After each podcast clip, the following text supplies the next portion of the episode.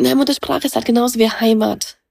Das ist ähm, einfach ein ideologisch aufgeladener Begriff, der aber nichts aussagt tatsächlich über irgendwas. Und ähm, ich finde es irgendwie so auch ähm, bezeichnend. Ähm, Muttersprache wird vor allem in den Geisteswissenschaften verwendet und natürlich im Populismus ganz oft. Aber zum Beispiel, wenn es um die Translationswissenschaften geht, also praktisch um die Übersetzungswissenschaften oder um das Dolmetschen und darum, wenn man genau messen kann, wie gut eine Person eine Sprache beherrscht, dann spricht man nicht mehr von Muttersprache, sondern von der A-Sprache. Ähm, in die man dolmetscht, von der B-Sprache aus der man dolmetscht und der Rest ist, sind halt C-Sprachen, die man auch ziemlich gut beherrscht, aber nicht unbedingt dolmetschen würde. Bei der fünften Staffel des Kaffeehane Podcast kooperieren wir mit dem Goethe-Institut Bonn. Diese Staffel wurde dabei unter anderem mit den StipendiatInnen der Kulturakademie Tarabia aufgenommen. Die Kulturakademie Tarabia in Istanbul ist ein Residenzprogramm für KünstlerInnen aller Sparten. Sie wird von der deutschen Botschaft Ankara betrieben. Das Goethe-Institut Istanbul trägt die kuratorische Verantwortung. In dieser Staffel des Kaffeehane Podcast wird aus migrantischer Sichtweise über Themen wie Diversität, Antirassismus, Kunst und Kultur diskutiert. Unsere GastgeberInnen sind wie immer Fatima und Erdal. Kaffeehane! Herzlich willkommen zu einer neuen Folge Kaffeehane des Renkmagazins. Schön, dass ihr wieder eingeschaltet habt. Wir haben heute eine besondere Person da. Fangirl-Moment und vielleicht mag sich die Person gerade selbst kurz vorstellen. Ja, bitte. Wer ist heute da? Hallo, ähm, mein Name ist Olga Grasnova äh, und ich bin Autorin, hauptsächlich von Romanen. Olga Grasnova. Hört sich irgendwie nicht ganz deutsch an. Was heißt denn Deutsch ja, heutzutage? Eben. nee, äh, kannst du uns mal erzählen, äh, wo du, äh, also wie deine, wie deine Stämmigkeit ist? Wo kommst du her? Wo kommen deine Eltern her? Wo, was hast du alles so gemacht? Naja, es ist ehrlich gesagt eine ziemlich komplizierte Frage und es kommt immer so ein bisschen drauf an, wer sie stellt. Ähm, weil es irgendwie noch nicht so ganz eindeutig war. Ich bin in Baku in Aserbaidschan geboren worden und bin mit elf nach Deutschland gekommen und habe einen deutschen Pass. Ähm, und in Baku, ähm, da gab es mir, das war, als ich da geboren wurde, war es noch Teil der Sowjetunion. Deswegen habe ich den Eintrag in meine Geburtsurkunde, dass meine Mutter jüdisch ist. Also es gab immer diesen Eintrag, Nationalität der Mutter war jüdisch, Nationalität des Vaters war russisch, Staatsangehörigkeit war sowjetisch, Peter wurde es aserbaidschanische. Ich bin allerdings auch die sechste Generation, die in Baku geboren ist. Wow, Baku, das sagt mir unglaublich viel was, weil meine Eltern sind aserbaidschanisch-türkisch in, an der Grenze zu, äh, zu Aserbaidschan Nachtschivan geboren. Ja. Und äh, meine Muttersprache, wenn man sie so nennen darf, äh, die erste Sprache, die ich gelernt habe, ist tatsächlich aserbaidschanisch-türkisch, so dass ich auch gerne in Aserbaidschan bin. Und deswegen habe ich mich besonders gefreut, dass du heute hier bist nicht, weil wir uns irgendwie gleich auf Aserbaidschanisch unterhalten werden, einfach nur, weil jemand da ist, der Aserbaidschanisch spricht. Ja, was sind Aber, ja, ja, ja, ja. Nee, ich, ich breche es leider nicht. Das ist irgendwie so das, ähm, das Merkwürdige daran war es irgendwie, ähm, ich habe es nie ordentlich gelernt, obwohl ich das irgendwie sechs Jahre in der Schule hatte. Mhm. Aber ähm, ich kann es leider nicht das, sprechen. Das heißt, du redest mit deiner Mutter und mit deinem Vater mit in welcher Sprache? Russisch. Ah, okay.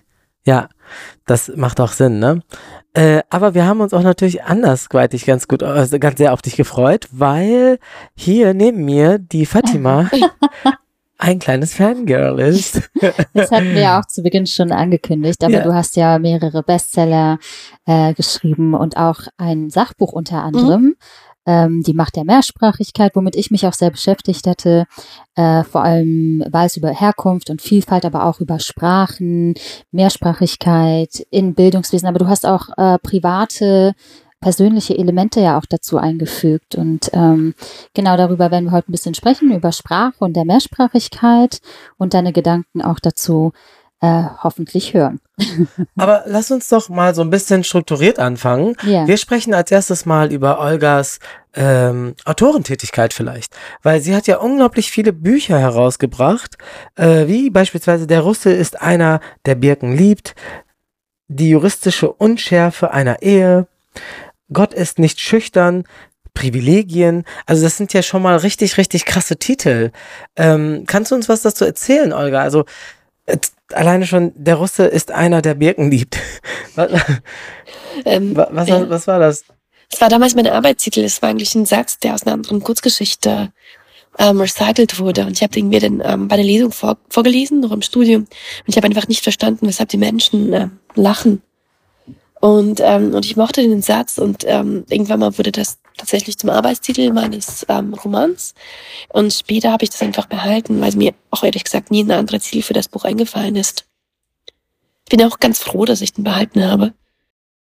Ist das denn so ein, so ein, so ein Roman, das ähm, sich über die Identität in irgendeiner Art und Weise mit, mit sich mit der Identität beschäftigt oder doch mit der Sprache? Weil wir haben dich ja hier eigentlich, weil wir gerne über Sprache mit dir reden, aber äh, diese Titel, die äh, haben jetzt nicht gerade diesen ja, diesen Effekt, dass ich dann direkt auch über die Sprache rede. Ja, doch, ja, aktuell ist. Ja, ja, aktuell ist, aber ich rede jetzt ja. zum Beispiel von der Russe ist einer, der Birken liebt.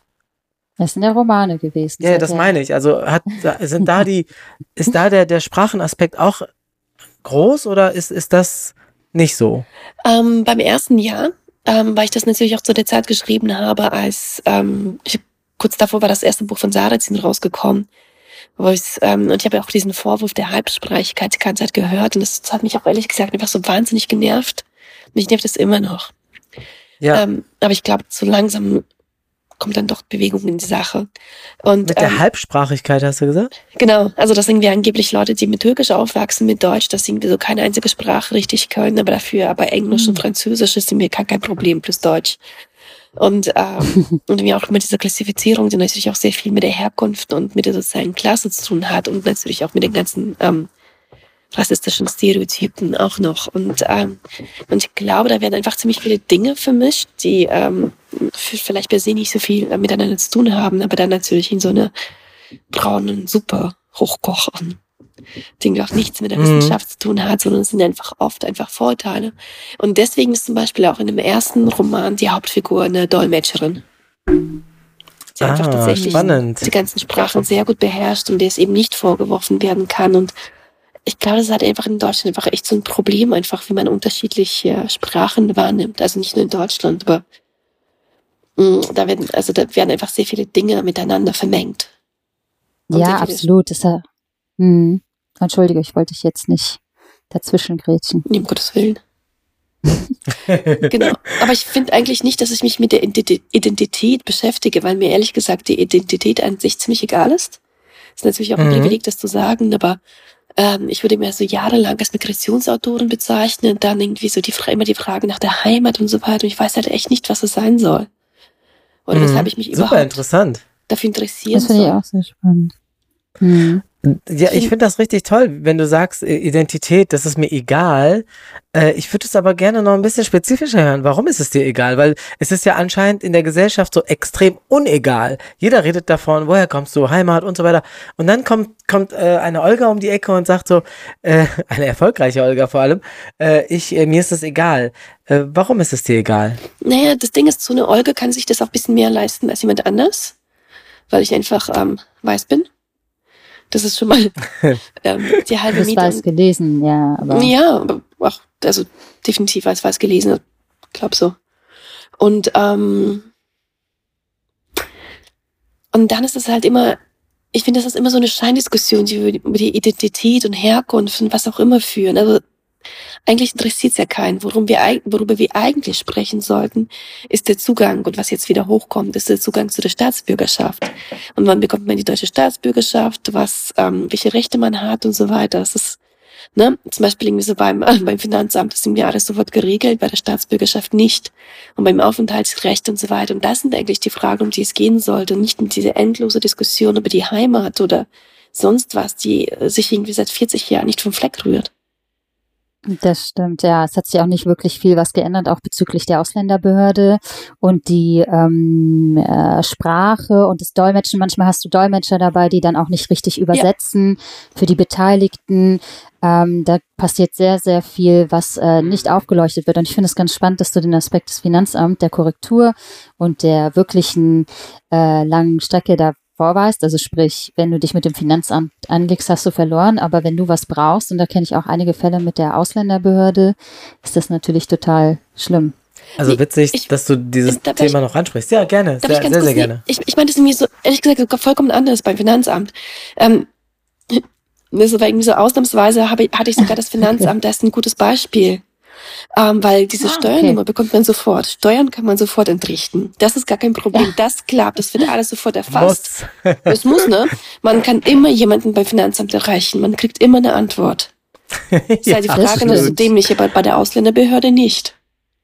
Die Ausländerbehörde erreicht man tatsächlich nicht. Also mhm. es ist wirklich sehr, sehr schwer. Wir hatten auch Fälle jetzt hier in der Stadt Köln, wo ich äh, mal so ganz kurz andeuten kann, dass es wirklich Menschen gab, die Verträge bekommen haben für ähm, unbefristetes Arbeiten und dadurch ähm, ihre Frist nicht verlängern konnten aufgrund dessen, weil das Finanzamt nicht, äh, falsch, die Ausländerbehörde nicht erreichbar war.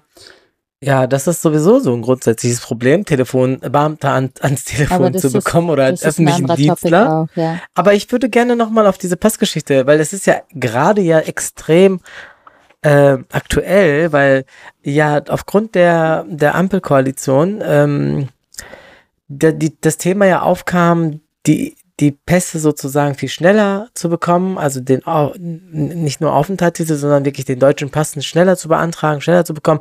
Und dann kam ja die extrem krasse Sache, dass man gesagt hat, ja, das ist ja auch keine Ramsch, ne? Also äh, der deutsche Pass wird jetzt gerade verramscht. Ne? Und ähm, dass, dass das dann so ein großes Problem ist, also also eine Steuernummer viel schneller zu bekommen als den deutschen Pass, das ist ja anscheinend in Deutschland ja ziemlich, ziemlich äh, hoch ange, hochgehängt, ne? Ich finde diesen Satz irgendwie auch, das ist irgendwie so das perfekte Beispiel für Semiotik.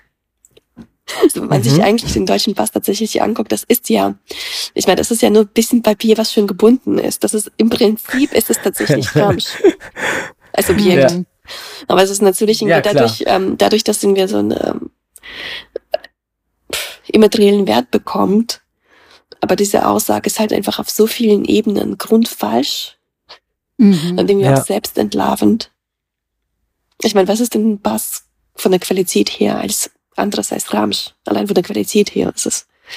Also ich meine, eigentlich reden sie über was vollkommen anderes, was irgendwie, aber, aber ich meine, diese Aussage zeigt halt eben auch, dass sie nicht, also dass diejenige Person, die es gesagt hat, dass sie nicht mal in der Lage ist, tatsächlich zu benennen, welche Metaphysik denn ähm, hinter der Staatsbürgerschaft tatsächlich steckt. Ja. Irgendwie, das ist kein mhm. Ramsch, das ist mir eine schöne äh, Negierung äh, und man macht es sich damit irgendwie auch so leicht. Ne? Man sagt irgendwie, das ist kein Ramsch. Man sagt aber nicht, was es denn eigentlich dann ist. Ja, was ist es? Identität? Heimat? das ist der Zugang zu Rechten in dem Land, in dem ja. man sich genau. niedergelassen hat. Nicht mehr und nicht weniger.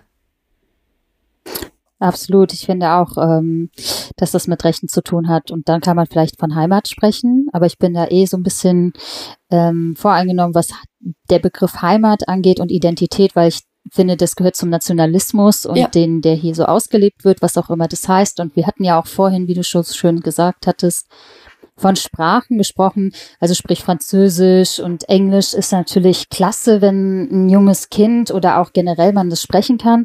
Alles andere wird dann halt natürlich klassifiziert, also auch degradiert und äh, sind halt auch Kolonialsprachen, also sprich Französisch und Englisch, die dann natürlich weiter angehalten werden. Ne? Absolut. Absolut, definitiv. Deswegen, ähm, du sprichst ja auch einige Sprachen. Ähm, also quasi hast du auch schon vorhin gesagt. Wie ist das mit deinen Kindern eigentlich, wenn ich fragen darf? Ähm, Wie viele Sprachen sprechen die? Die sind jetzt bei vier Sprachen. Wow. Wow. Also wobei sie natürlich, ich meine, Deutsch ist die absolute Hauptsprache.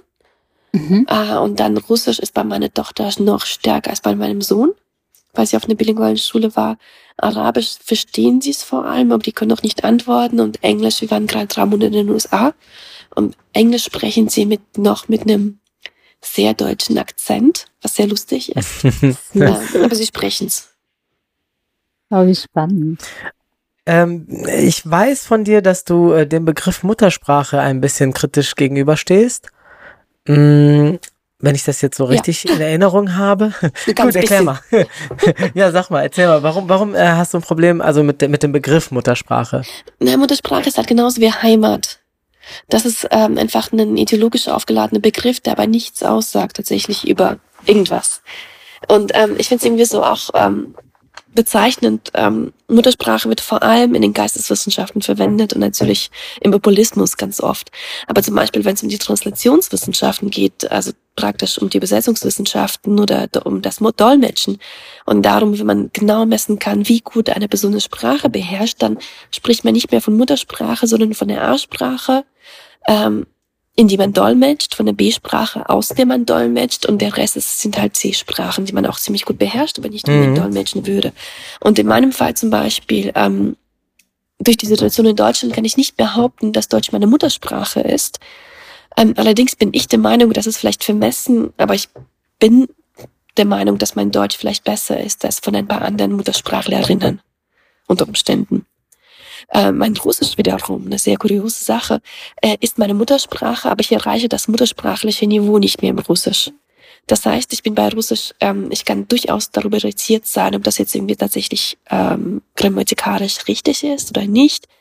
Ich habe keine Ahnung von der russischen Popkultur, weil ich irgendwie 20 Jahre außerhalb ähm, des Landes gelebt habe. Es sind einfach so viele Sachen, die mir beim Russischen nicht so ganz klar sind und die halt einer ordentlichen Muttersprachlerin niemals passieren würde. Und das ist eben diese Diskrepanz. Und ähm, ich zucke mir auch immer zusammen, wenn ich so ganz viele, ähm, vor allem irgendwie so Jugendliche und junge Erwachsene kennenlerne, die irgendwie in Deutschland aufgewachsen sind, von klein auf Deutsch sprechen, aber die behaupten, Deutsch ist nicht ihre Muttersprache. Das ist ja absoluter Quatsch. Das ist selbstverständlich ist Deutsch die Erstsprache und alles andere sind Plussprachen, aber es ist halt, äh, ne? Es ist mir, ähm, ich finde, es ist, dahinter steckt natürlich auch nochmal so eine Abwertung äh, wenn man irgendwie so von ganz vielen Menschen behauptet, sie sind nicht Muttersprachlerinnen, dann heißt es natürlich, dass sie Deutsch ein Defizit hat.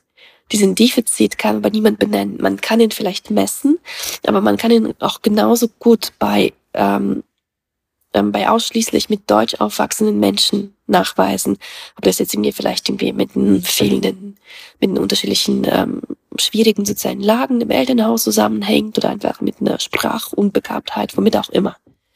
Ähm, aber man kann es messen und man kann es benennen, aber man kann es nicht einfach nur drauf schieben, dass es nicht angeblich nicht die Muttersprache ist, sondern ich glaube, da wird einfach sehr vieles durcheinander geworfen und ähm, irgendwie einfach so, weil man sich das so wahnsinnig leicht macht. Man sagt, oh, naja, die Ausländer können ja eh kein Deutsch, aber es sind ja nicht nur die, in Anführungsstrichen, ne? es sind ja nicht nur die Ausländer, sondern das Problem haben ganz viele andere auch. Ja. Ja, schwierig wird's ja dann auch, wenn ähm, Menschen mit Migrationsgeschichte in zweiter oder dritter Generation hier leben, jetzt mal die vermeintliche, in Anführungsstrichen, Muttersprache von ja. ihren Eltern, also sprich die erste Sprache, vielleicht Türkisch, Arabisch oder was auch immer, gelernt haben, selber aber inzwischen in der zweiten Sprache, in der B-Sprache, also sprich in dem, in der Sprache, wo sie halt aufgewachsen sind in der Umgebung, sprich Deutsch vielleicht, jetzt bei mir beispielsweise. Und wenn ich Kinder hätte, hätte ich ja wahrscheinlich meinen Fokus mit, äh, mit der Sprache mit meinen Kindern halt auf dem, auf der zweiten Sprache, also sprich der B-Sprache, auf Deutsch würde ich mich wahrscheinlich nee, Deutsch mit meinen ist ja deine Aussprache. Ja, ja, ähm, ja, ich gehe davon aus, dass ich, dass also ich die erste Generation bin. Na, wenn du gerade eingewandert bist. Oder bist du hier geboren? Äh, ich bin zwar hier geboren, ich rede immer, ich, nee, ich genau, rede immer nee, ganz also, nee, okay. ich, rede jetzt mir, um, ich bin irgendwie so ausgestiegen beim Beispiel, deswegen frage ich so dumm nach. Also wie die erste nee, Generation, wir jetzt Aserbaidschan. Okay, okay. also ich, gerade ich, ich versuch's nochmal. Nee, warte mal. Ich versuch's nochmal, okay? Äh, wir gehen davon aus, dass ich, äh, dass meine A-Sprache Türkisch ist, ja? Ja. Also, äh, ich habe die, die allererste Sprache, die ich gelernt habe, ist äh, Türkisch. Genau, aber du weißt, dass jetzt im Jahr ja? Aserbaidschaner zusammenzucken. Ja, aber ich glaube, Türkisch ist einfach äh, in diesem Kontext, in diesem okay. Kontext vielleicht äh, fassbarer. ähm, okay, dann äh, bin ich in Deutschland aufgewachsen und habe dann die deutsche Sprache als B Zweitsprache, als B-Sprache gelernt. Mhm. Richtig? Okay. Nee, aber auf, und, Entschuldige, aber schon allein bei Aufwachsen wird es schwierig. Aufwachsen ab wann und in welche Sprache war dann die Ausbildung, selbst bei der ersten Generation? Okay, dann bin ich hier geboren. Ist das okay? Ja, aber das ist dann, würde ich sagen, Deutsch ist fast schon die A-Sprache und nicht, Tür nicht mehr Ist das dann A-Sprache Deutsch? Man, man könnte es messen, ja aber ich würde, aus, ich würde einfach behaupten, das ist dann schon Deutsch. Schon mhm. allein, wenn die ganze Schulsitzrezension in Deutsch stattfindet und das Studium. Ja, du hast recht. Hm. Du, du, du, ja, ich, ich, weil ich habe ich hab oftmals die, diese, diese Situation, dass in der, in der Schule, du weißt ja, ich bin Lehrer, äh, oft von den Schülerinnen und Schülern gesagt wird, ähm, meine Muttersprache ist Türkisch, aber sie können kein Türkisch. Ne? Also sie, sie reden halt genau. kein Türkisch. Und äh, da alleine schon bei dieser Aussage wird mir schon ein bisschen so, mh, mm, okay, ist das denn jetzt richtig? Ist es denn nicht richtig? Und äh, das liegt höchstwahrscheinlich ja daran, dass die zweite, dritte Generation mit der Erstsprache, also sprich Deutsch dann, ihre Kinder erziehen, aber immer noch im, im Gedanken der vermeintlichen, in Anführungsstrichen, Muttersprache noch hängen geblieben sind und sagen dann hier, mein Kind hat eigentlich Türkisch-Deutsch, also als Deutsch dann als zweites deklariertes aber Ding darstellen. Ich glaube, das liegt nicht an den Familien, sondern tatsächlich am Schulwesen, weil es irgendwie oft das noch so angefragt wird. Es wird ja, ja, direkt, also wie ich das kenne, es wird ja direkt nach Muttersprachen gefragt. Und Deutsch ist dann ja die Muttersprache. So, ja. Ähm, und nicht nach Familiensprachen, die noch zusätzlich da sind. Ich glaube, in Berlin ändert sich das gerade, weil wir einfach eine sehr gute Integrationsbeauftragte haben, die da mhm. sehr fit ist. Ähm, aber das sind ja, das ist ja das, was mich irgendwie auch immer so aufregt, was ihnen vorgelebt wird. Dass sie Deutsch niemand, obwohl sie hier geboren sind, obwohl sie hier zur Schule gehen, dass sie Deutsch immer noch keine Muttersprache ist. Mhm. Weil es ja auch die Sozialisierung auch ist. Genau. Ne? Also du wirst ja dann nicht akzeptiert, wenn genau. du sagen würdest, Deutsch wäre meine Muttersprache. Da lacht dich genau. der, der Hans-Peter nebenan aus. Genau. Ja, das ist sowieso ein großes Problem, ne? So, also Sprache und also wie Olga das vorne auch ganz gut benannt hat, Sprache ist ja auch eine Form von Klasse. So, ich meine, bei einem Kind, das jetzt, glaube ich, einfach als Beispiel vier Jahre alt ist und dann Deutsch spricht und dann plötzlich eine Zweitsprache, da ist es so Wahnsinn, du lernst noch Englisch oder Spanisch. Aber alle Kinder zum Beispiel mit Migrationsgeschichte oder aus der schwarzen Community oder wie auch immer, ähm, die sprechen ihr Leben lang zwei Sprachen und das wird dann eher degradiert. So. Genau. Dabei ist ja eigentlich so Französisch immer so, uh, sie sprechen Französisch oder uh, Spanisch. Kolonialsprache, ja. Und dann kommt Papa immer um die Ecke und sagt so, hey, ich spreche auch Arabisch und äh, ne? Dann werde ich als Werberisch. Terrorist eingeschätzt. ja, ja, und dann, dann was? Eng. Nee, will keiner, oder? Ja, genau. Genau. Hast also du Erfahrungen damit gemacht? Ähm, nee, bei mir ehrlich gesagt nicht, aber ich habe auch viele Erfahrungen nicht gemacht, weil ich einfach als weiß gelesen werde. Mhm. Mhm. Hast aber du Angst, dass deine Kinder diese Erfahrung machen? Werden? Ich meine, wir hatten mal einen Fall, wo das, aber es Oh nein. Erzähl das nee, nee, es war, ähm, ich fand es einfach nur, ich, ich meine, das Ding, ich habe einfach wirklich nur sehr laut und sehr lange gelacht. Es ging irgendwie darum, dass meine Tochter getestet wurde in ihre Deutschkenntnisse und ähm, mhm. ähm, und dann wurde irgendwie auch gesagt, dass angeblich ihr Deutsch nicht so gut sei, weil sie ja zu Hause nie Deutsch spricht und so weiter und Wow. Ähm, nee, es gibt ja in, in Berlin einfach diesen Standardtest, der irgendwie mit vier oder mit fünf gemacht wird. Und da kam raus, dass sie nicht so gut reimen kann, wobei ich muss dazu sagen, dass ich auch nicht reimen kann. Ähm, ja, ich auch nicht. Ich, ich konnte es selber noch nie. Für mich hat es trotzdem ohne Reimen für eine Professur gereicht im literarischen Schreiben. Ähm, wow. Und, äh, nee, das es ist ohne halt, ne, Reimen. Das ohne Reimen, also ist es, ne? Und ähm, also ich habe einfach, ne, und dann habe ich einfach so nachgefragt, wer eigentlich getestet wurde. Und es wurde, die Kindergärtnerin ist super, die ist wirklich ganz toll, aber die ist einfach keine Linguistin und die wusste zum Teil selber nicht, was sie da eigentlich abgefragt hat. Und sie oh. dachte einfach, sie hat irgendwie so zwei Nachnamen gesehen von den Eltern, Wohnadresse, sie ist das Neukölln und irgendwie so für sie war alles klar. Aber halt nachdem ich, äh, nachdem sie irgendwie meinen Professorentitel gesehen hat, war irgendwie, hatte meine Tochter keine deutschen Probleme mehr. Oh wow, aber das da ist einfach nur, ja, aber das ist einfach schwarz. Also, ne? Ja. Das ist einfach eine, äh, irgendwie so ein, äh, einfach so eine Prestige-Sache, weil ich das Glück hatte, dass ich hier ausspielen konnte. Aber alle, die Leute, die es nicht haben oder irgendwie es nicht wissen, für die ist es dann eng. Und das ist, glaube ich, einfach so tief in unserem Bildungssystem verankert. Aber auch mhm. durch die mhm. Medien, also irgendwie auch durch die Medien, durch die ganzen Geschichte, wo es mir tatsächlich darum geht, ist Deutsch jetzt deine Muttersprache oder ist Türkisch jetzt deine Muttersprache oder so die ganzen, äh, was wir immer ne, was wir auch immer wieder haben, diese Diskussion um Halbsprachigkeit oder ähm, die jetzige Bildungssenatorin ähm, von Berlin, die sich vor Jahren noch beschwert hat, dass sie als Schulleiterin in der Schule Neu Neukölln arbeitet und dort irgendwie gibt es irgendwie nur eins von 100 Kindern, was zu Hause Deutsch spricht. Es ist ja überall in Berlin so. Es ist ja eigentlich ja. auch in der, in der Kleinstadt, in der meine Eltern wohnen, mittlerweile so. Das ist eine ganz normale demografische Entwicklung die so nicht nur in Deutschland stattfindet. Aber man, muss es irgendwie nicht auf den Rücken der Kinder ähm, ähm, ausleben. Austragen, und das, ne, ja. Genau, und das Ding ist ja auch, ne, wir sprechen ja immer nur ähm, wenn es irgendwie darum geht, dass irgendjemand ein Defizit hat, sind das immer nur die armen Kinder. Ja, irgendwie absolut. Ja. Ich hasse diese, ich hasse diesen Begriff, aber so in Anführungsstrichen ja. Brennpunktschulen sind. Ähm, ja, ja. Bei den ganzen mhm. Privatschulen, die, also internationale Privatschulen, da wird niemals gemessen, ob die Kinder irgendwie, was irgendwie den ganzen Tag auf Englisch unterrichtet werden, was eigentlich mit ihren Deutschkenntnissen passiert. Mhm. Das wird einfach durchgewunken, obwohl man da wirklich Untersuchungen machen könnte und sich darüber unterhalten können, was ist jetzt schlimmer. Eine sogenannte Brennpunktschule oder eine, eine Privatschule, die irgendwie bei 20.000 Euro Schulgebühren im Jahr pro Kind anfängt. Hallo Kapitalismus. So, ja, ich bin mir einfach nicht so sicher, wie die Untersuchung eigentlich ausfallen würde.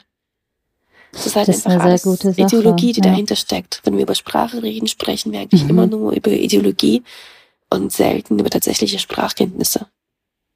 Das stimmt und vor allem äh, mit Mehrsprachigkeit oder mehr Sprachen hat man ja unglaublich viel für die Gesellschaft auch beizutragen und dass mhm. man das nicht anerkennt. Ich meine, wir hatten hier in Köln zum Beispiel tatsächlich, äh, Spoiler Alert, die AfD mal einen Antrag haben, dass es auf den Schulen kein Türkisch mehr gesprochen werden darf. Ja. Er wurde Gott sei Dank abgelehnt und so, aber ähm, genau mit dem Integrationsrat und so weiter und so fort. Aber genau, und da hieß es, Kinder dürfen nicht ihre, also ihre in Anführungszeichen Muttersprache, was auch immer, das heißt, auf dem Schulhof sprechen. Und da war wirklich lange die Diskussion auch mit dem Schulleiter, was ich wirklich sehr schade fand, weil ich finde, diese Diskussion, die beschränkt sich auf bestimmte Sprachen. Das ist, ja, glaube ich, eher der Fall. Also, mhm. das ist, ähm, ich habe das ja selber bei Leibe mitbekommen. Ähm, Lehrerzimmer. Da habe ich mich mit meiner türkischstämmigen Kollegin privat unterhalten und dann lief eine, eine Kollegin da vorbei und sagte dann lauthals, dass äh, wir doch in Deutschland Deutsch sprechen und dass äh, sie das nicht gerne habt.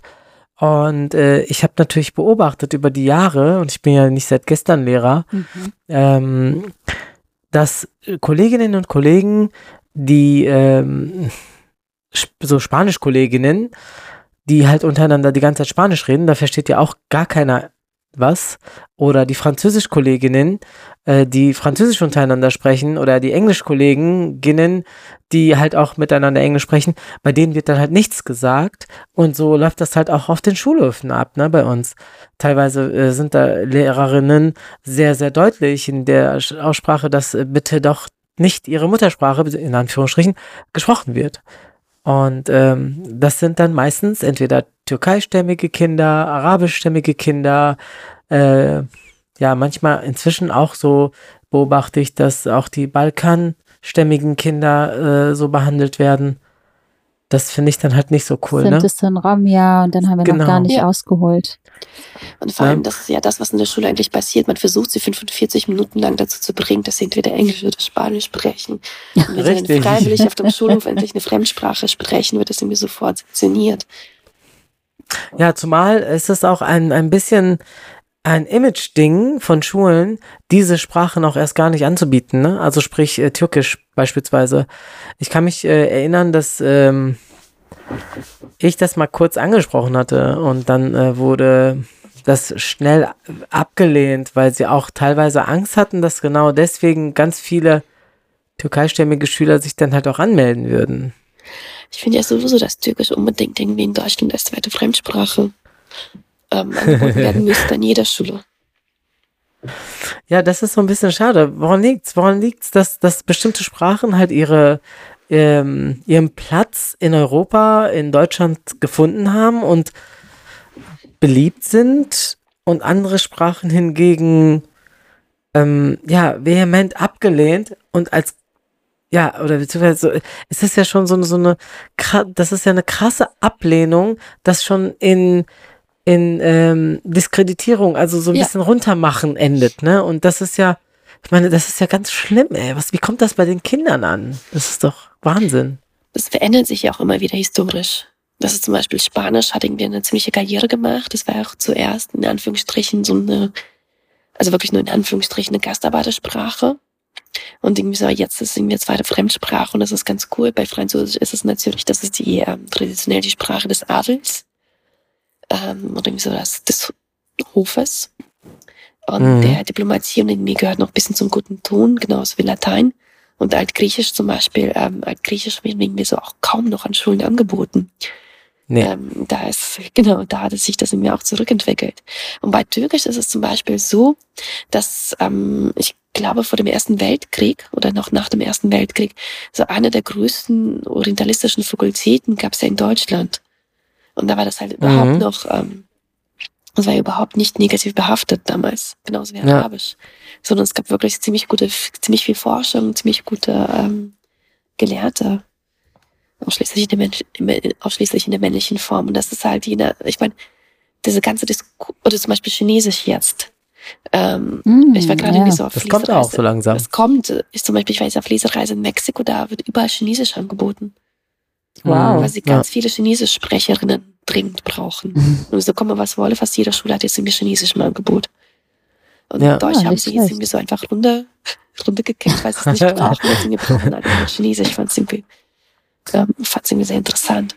Also auch komplett ohne irgendwelche ideologischen Vorbehalte. Und ähm, also Sprache und ähm, was irgendwie jetzt irgendwie so als wünschenswert in der Gesellschaft, ähm, also was irgendwie so eine Prestigesprache ist und was nicht ändert sich. Und das spiegelt eigentlich nur die gesellschaftlichen Mechanismen und die gesellschaftlichen Machtverhältnisse wider. Definitiv. Ich finde es auch schade, dass Arabisch nicht gelehrt wird.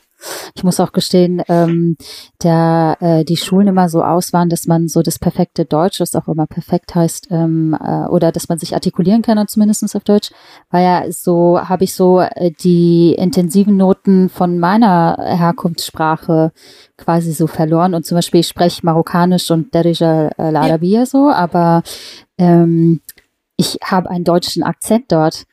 und wenn ich in Marokko bin, lachen sich dann immer meine Verwandten kaputt. Und ich würde voll gerne, also weil Deutsch ist das Mittel, mit dem ich mich ausdrücke, auch schriftlich oder lyrisch, würde ich mich super gern auch im, im arabischen, marokkanischen gerne damit ausdrücken. Wie ist es bei dir? Würdest du manchmal gerne auch irgendwie äh, deine Bücher auf Russisch schreiben oder fehlt dir das manchmal, dass du irgendwie eine andere Sprache dafür willst? Oder hast du das vielleicht äh, vor?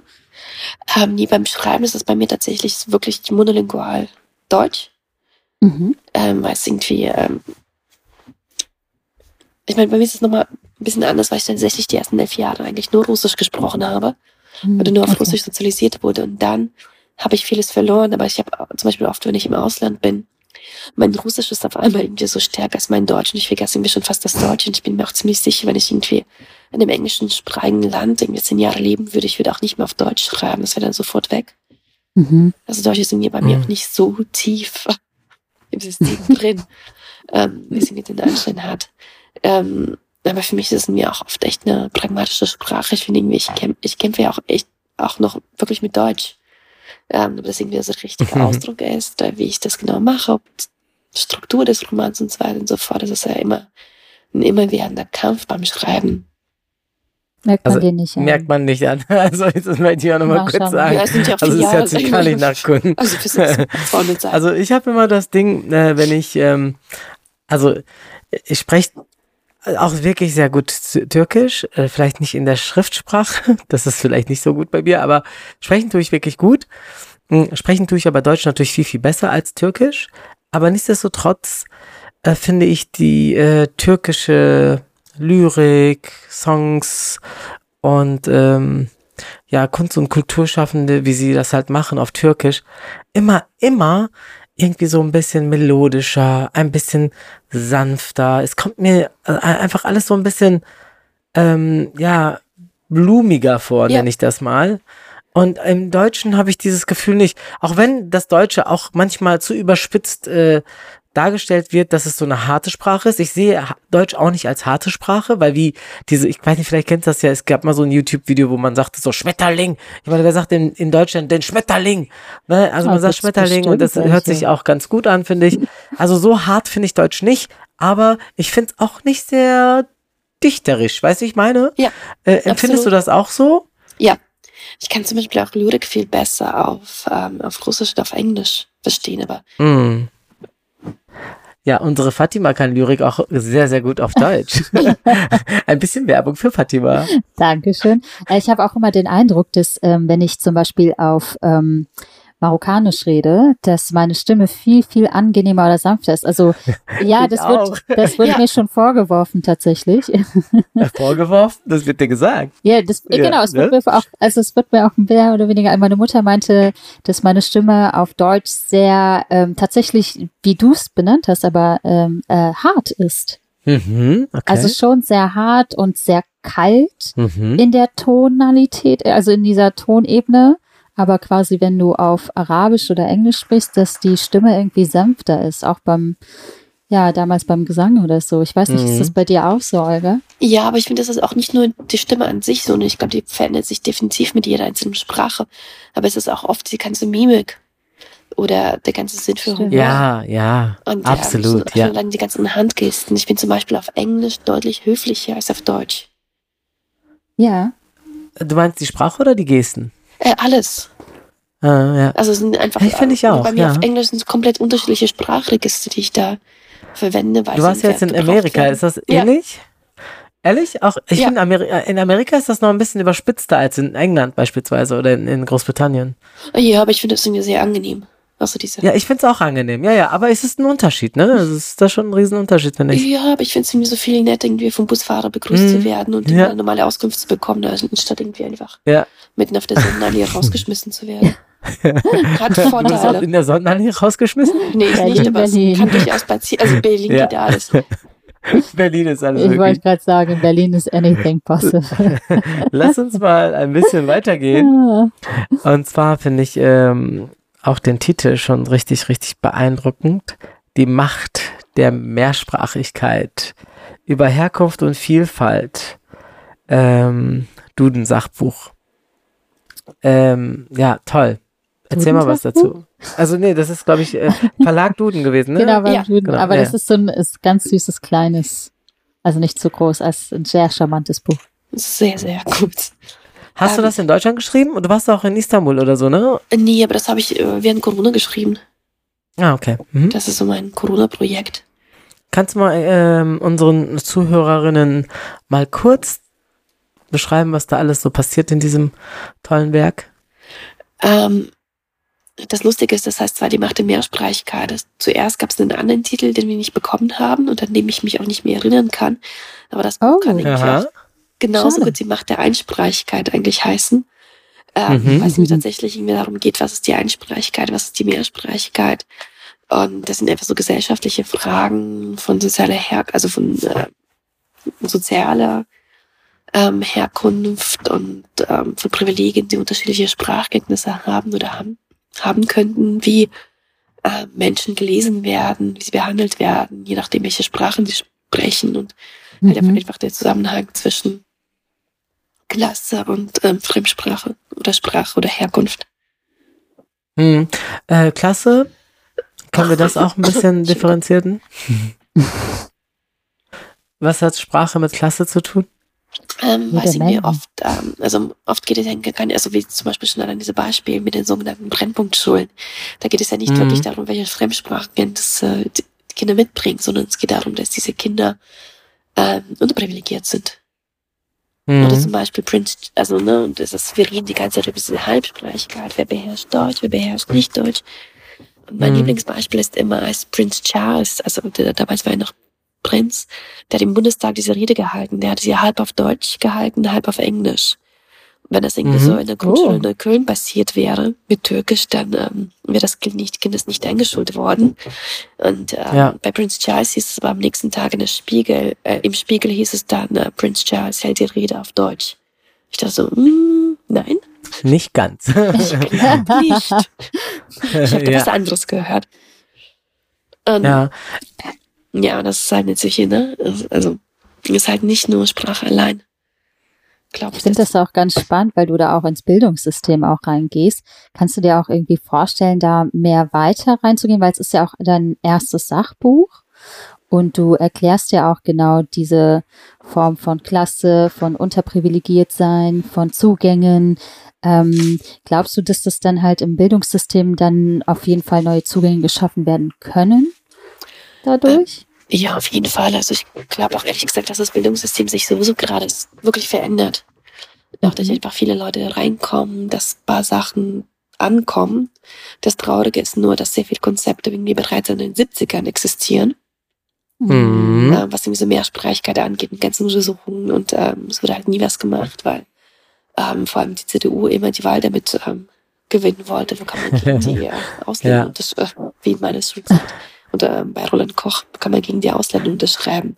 Damit wurden ja ganze Wahl, äh, Wahlprogramme irgendwie ersetzt. Ja, und, das ist auch total heftig. Aber darf ich dich fragen? Also ich meine, ich bin ja im Bildungssystem und ich äh, finde, dass äh, nicht viel passiert im Bildungssystem. Und äh, wenn etwas passiert, wird an unglaublich Mikroebenen gearbeitet, die ihre Adressaten dann in der Schule fast gar nicht treffen, schon fast verfehlen. Äh, und äh, wovon redest du, wenn du sagst, dass viel passiert?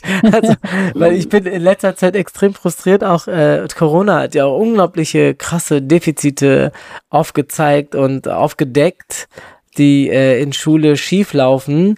Und ähm, seitdem ist da auch nichts passiert. Inzwischen sind es ja auch mehr als zwei Jahre, äh, wie wir mit und nach Corona leben. Und äh, trotzdem passiert nichts. Ich meine, alle haben von Digitalisierung geredet und äh, wir haben immer noch kein WLAN, ne? Auf meiner Schule jetzt.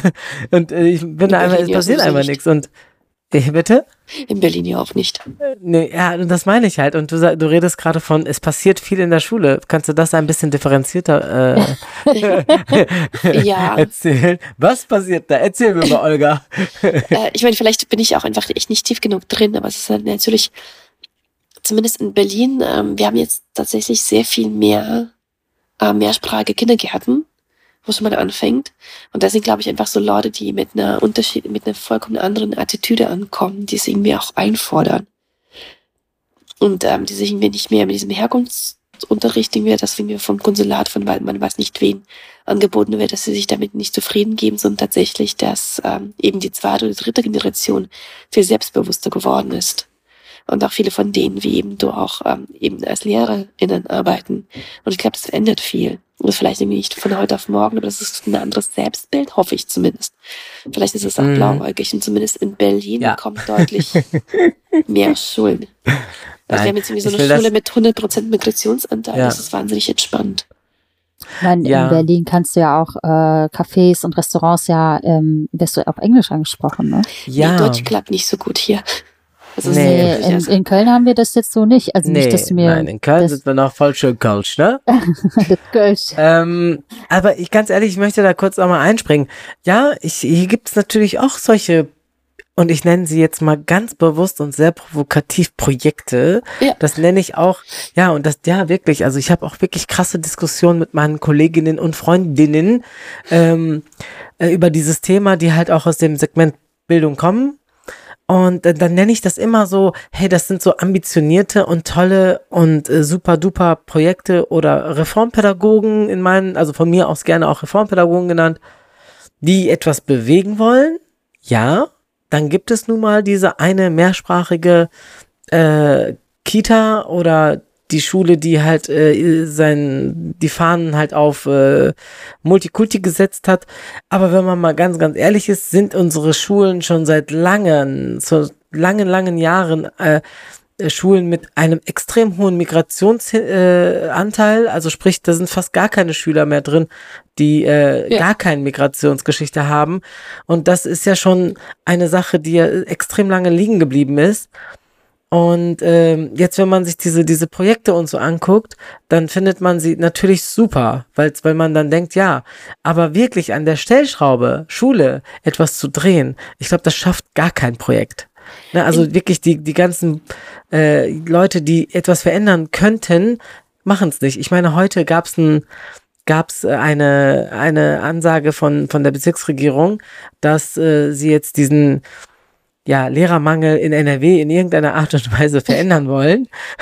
Und die, die Vorschläge, die gemacht worden sind, ne, sind so grottig, wo ich denke, so, damit kann man das doch nicht ändern, Leute. Weißt du, was ich meine? Hast du ein Beispiel? Ja, kann ich sagen. Ich meine, äh, wir reden hier die ganze Zeit von, von Lehrermangel und äh, statt irgendwie diesen Job in irgendeiner Art und Weise so attraktiv zu machen, äh, sagen sie, ja, die bestehenden Lehrer sollen mal eine Stunde länger arbeiten. Es oh. ist überhaupt gar kein Problem, länger zu arbeiten. Ne? Aber wird das, das uns, wird das unser Problem lösen? Nein. Was ist passiert? Sie sind wieder zurückgerudert mit diesem eine Stunde länger arbeiten.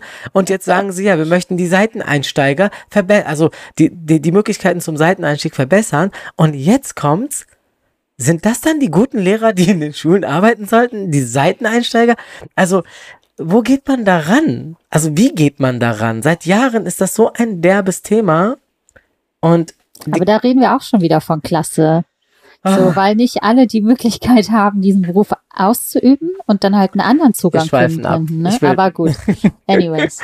ah, also so ein Thema, Olga, ne? Ich könnte. Ja, aber das ist ja genauso, ne? Es ist ja, es ist ja Schule, es ist ja Pflege, das ist ja Kindergärten, das ist ja überall. Ja, weißt du, und genau das ist die Sache. Und dann müssen wir mal ein bisschen mehr in die Sprache rein. Und das sage ich jetzt bewusst, weil wir sowieso schon drin sind. Also dieses vehemente Ablehnen von Sprachen beispielsweise zeigt ja eigentlich, was für ein marodes System es ist, äh, das äh, einfach nicht innovativ ist, nicht die, die Realität erkennt, nicht, äh, also sich davor scheut und es regt nur noch auf. Also Mehrsprachigkeit soll gefördert werden. Was sagst du denn ähm, dazu, dass, äh, dass diese, also oftmals sagt man ja, ja, diese Mehrsprachigkeit, vor allem mit Menschen mit Migrationsgeschichte aus dem ähm, ja, türkischen muslimischen. Raum, muslimischen Raum und so weiter, äh, dass die dann so, so diese, diesen, diesen Sprachenmix immer sehr, sehr krass kritisieren. Dieses mal ein bisschen Deutsch, mal ein bisschen Türkisch, mal ein bisschen Arabisch und so alle. weiter. Und jetzt sprechen es alle. Was sagst du dazu? Naja, das Ding ist, das ist ein ganz grundlegendes, grundlegendes Missverständnis. Sprachenmix, äh, man kann Sprachen nur mixen, wenn man genau in beiden Sprachen weiß, was man eigentlich mixt. Und das ist mir, das spricht eigentlich dafür, dass wir die beiden Sprachen eigentlich wirklich sehr, sehr gut beherrschen. Äh, mein Lieblingsbeispiel ist ja immer ähm, von Nabokov, Adam das Verlangen. Ähm, Nabokov irgendwie ist mit Russisch aufgewachsen, war, also ne, lernt irgendwie so Französisch und Deutsch und Englisch als Kind, ähm, war dann durch die russische Revolution erst in Deutschland, in Frankreich und dann ähm, in England. Nee, Quatsch, in den USA, Entschuldigung. Und in England mhm. auch, da hat er studiert. Und war irgendwie durchweg natürlich mehrsprachig. Und Adam das Verlangen, das ist ein Buch, für das ich persönlich einfach zu dumm bin. Und das wirklich in Gänze. Nein, nee, das ist wirklich, ich dir nicht. Nein, nein, das ist wirklich, das ist ein brillantes Buch. Und da wirklich merke ich so, wo ich bei mir mit meiner Intelligenz an Grenzen komme. Aber das ist ein Buch, man versteht es nie.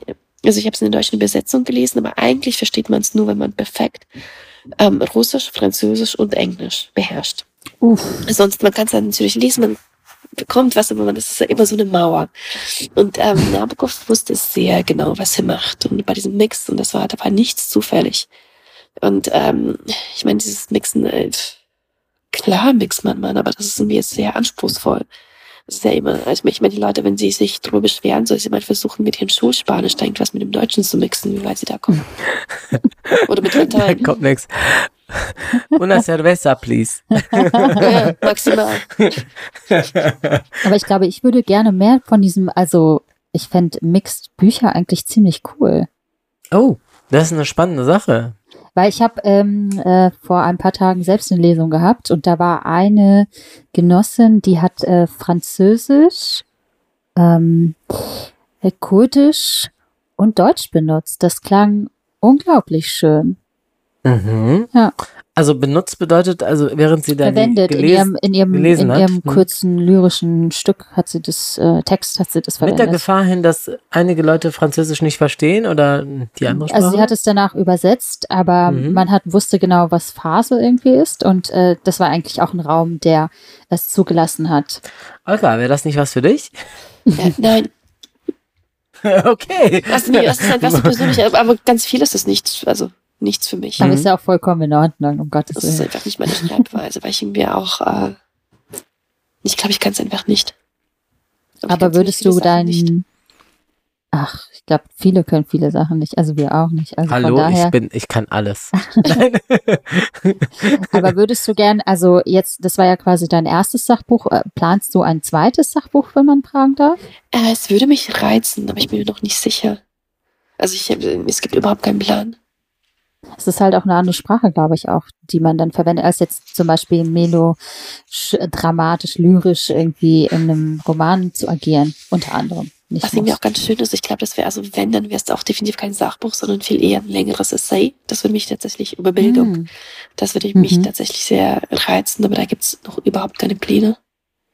Aber kannst du dir denn auch vorstellen, dann in der Schule selbst dann zu agieren oder da tiefer in politische Bildungssystem zu gehen? Wir suchen noch Lehrer. Ich habe mal kurz das. Also das Problem ist, ich komme mit Schulklassen, ich habe sie nicht so gut unter Kontrolle.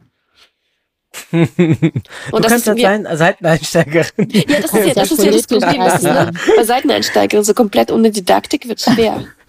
ja, richtig. Das, das ist, ist auch wirklich Tatsache, ne? Also das ist wirklich auch Realität. Oder du schreibst Bücher für LehrerInnen, aber das wäre dann ja, schade, wenn ja da noch andere Sachen. Glück, dass ja, ja, genau. wenn der Essay halt echt nicht im Duden-Verlag erschienen wäre, dann wäre es eng geworden. Mhm. Meinst du? Glaubst du? Ja, ich glaube, das hat wirklich viel ausgemacht, dass da eben Duden drauf steht. Ja. Deswegen wird es viel ja. mehr von Lehr äh, Lehrerinnen gelesen. Mhm. Ja. Und wie auch so ah, okay. ähm, für, also wirklich äh, durchaus ernst genommen. Was mich ja immer wundert. Also es wird halt nicht irgendwie so als, ne, als irgendwie so Befindlichkeit oder Identitätspolitik abgetan, sondern es ist halt Duden. Ja, du hast aber dadurch ja auch eine krasse Sichtbarkeit er erreichen können, wodurch du dann sozusagen auch die Mehrsprachigkeit in irgendeiner Art und Weise in ein anderes Level der Wertschätzung gebracht hast. Findest du nicht? Also, also so, so erkenne ich und so sehe ich das ehrlich gesagt, weil ich Mehrsprachigkeit halt sehr, sehr schätze und dann, äh, wenn man das auch noch so sichtbar hat, ne, wie, wie du ja schon sagst, wenn da Duden draufsteht, dann hat man da schon ein Augenmerk drauf. Definitiv, vor allem als ich dein Buch gelesen habe, äh, fand ich mich total äh, verstanden und hatte dann, ja, damit hast du recht und habe mich irgendwie immer bestätigt gefühlt mit den Gedankengängen und den Fakten, die du ja auch benannt hast. Und ähm, äh, Olga hat ja eigentlich schon die ganze Zeit Sichtbarkeit, also sie hat ja auch für ihre Romane. Ja, ja, das sowieso. Ne? Nein, nein, auch, klar, nein, ich rede ja nicht von Olgas ah, Sichtbarkeit. Okay, ich rede von der Sichtbarkeit der Mehrsprachigkeit. Ne? Also die, da, durch das Buch wurde ja die, die Mehrsprachigkeit in den Vordergrund gedrückt. Aber es, es gibt ja tatsächlich diesen irgendwie so einen ganz interessanten Aspekt schon allein, ähm, was meine Sichtbarkeit angeht. Ich würde ja irgendwie, beim Russen wurde ich irgendwie oft noch als Migrationsautorin bezeichnet. Ach. Hat, ja, ja, also irgendwie so mhm. Migrationsprose und ja, ich habe so oft gehört, ich würde nicht wie eine Muttersprachlerin schreiben. Ich meinte, hä? Oha. wo genau? Können Sie es bitte nachweisen? Dann irgendwie der Spruch mindestens 30 Mal gehört. Ich schicke Ihnen eine wow. E-Mail. Kam nie an. Oh, okay. Charming. okay. also ich bin wirklich der Meinung, man kann es halt im Text, man weiß nicht, ob der irgendwie von dem, also, ne, mm. Mm. Ich habe ja. sehr viele Beispiele, die wir auch in Aserbaidschan spielen, die viel, so viel, ähm, ne, viel experimentelle Mitsprache sind, äh, bei meinem zweiten Buch gab es nämlich noch ein Buch, das spielt in Aserbaidschan, irgendwie war aber von einer österreichischen Autorin, die viel mehr im Ausland gelebt hat als ich. Mhm. Wegen derselbe Jahrgang und ähm, alles war irgendwie so gleich, nur mein Buch war Migrationsliteratur erst nicht. Das, weshalb? Migrationsliteratur. Okay. Das also heißt auch Migrationsliteratur. Ja, das ist irgendwie so ein schwammiger Begriff, mit dem sich sehr leicht ja. Hausarbeiten schreiben lassen, der irgendwie aber nicht wissenschaftlich nichts aussagt weil das im ja. Jahr das irgendwie, der irgendwie so eine Oma hat, die irgendwie aus Schlesien eingewandert ist, kann für sich irgendwie reklamieren, Migrationssymptom ja. zu sein. Das ist irgendwie so einfach keine ästhetische oder wissenschaftliche Aussage, sondern einfach irgendwas, ne? So ein bisschen wie Heimat, Muttersprache. Das wird es auch benennen müssen. Also warum einfach nicht Autorin? Meine Güte. Genau, deutschsprachige Autorin, Punkt. Und das hat sich geändert. Ja. Also irgendwie jetzt, ähm, also das höre ich wirklich nicht mehr. Und ich muss auch ehrlich sagen, seit, 2000, seit 2015 wurde ich kein einziges Mal mehr gefragt, wo ich herkomme. Ach, obwohl stimmt nicht. Wir haben dich heute gefragt. Ich habe genau, dich heute also gefragt. Also traurig. Aber das habe ich jetzt irgendwie nein, so nein, aufgefasst. Nein, nein, nein. Nein, das, das ist ja nicht. Ich meine, ich wollte unseren. Ähm, nee, aber ja, ihr wisst ja, ich mein, ihr ja? wisst ja, was ich meine, ne? So in der U-Bahn auch. Ja, ja natürlich. Voll, ja, das kommt echt nicht mehr vor. Das höre ich immer noch. Leider. Ja, ich, äh, hallo. Ich, äh, natürlich auch, ne? ja, Sprachen, ey. Sprachen können so Horizonte erweitern und auch begrenzen, meines Erachtens. Oder auch manipulieren. Manipulieren. Krieg beginnen und Krieg beenden. Äh, Sprache ist da total individuell und auch kulturell, aber das sind, ich glaube, jeder sollte Sprache definieren, wie er sich äh, darin Ja, aber unterm Strich kann man doch sagen, dass äh, Sprache eine tolle Sache ist, oder? Ja, auf jeden Fall, aber das sind ja unterschiedliche Sprachregister. Ich meine schon alleine, was ein Jurastudium so sprachlich ein, mitbringt. Stimmt. Was man dann, also ne, meine Art Sprache. Schlimm. Ich komme aus einer Juristenfamilie. Ich finde es irgendwie, also. Da bin ich raus. Also es ist halt echt so faszinierend, was da eigentlich, das hat ja alles nur mit Sprache ja. zu tun. Und mhm. natürlich auch mit Gesetzen, aber da agiert man wirklich auf einer vollkommen unterschiedlichen Sprachebene, die irgendwie mhm. für Nicht-Juristinnen ja. einfach nicht verständlich ist.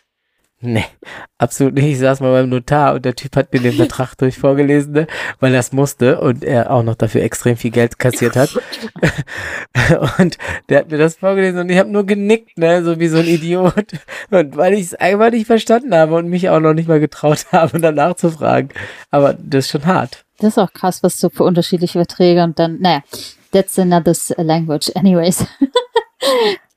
Voll schön, dass du Zeit ge gefunden hast und äh, deine Gedanken mit uns geteilt hast. Und äh, das Thema Sprache generell kann man ja quasi, das ist ja unendlich zum Glück, vor allem in der deutschen Sprache mit diesen ganz vielen Vokabeln und äh, Millionen Artikeln.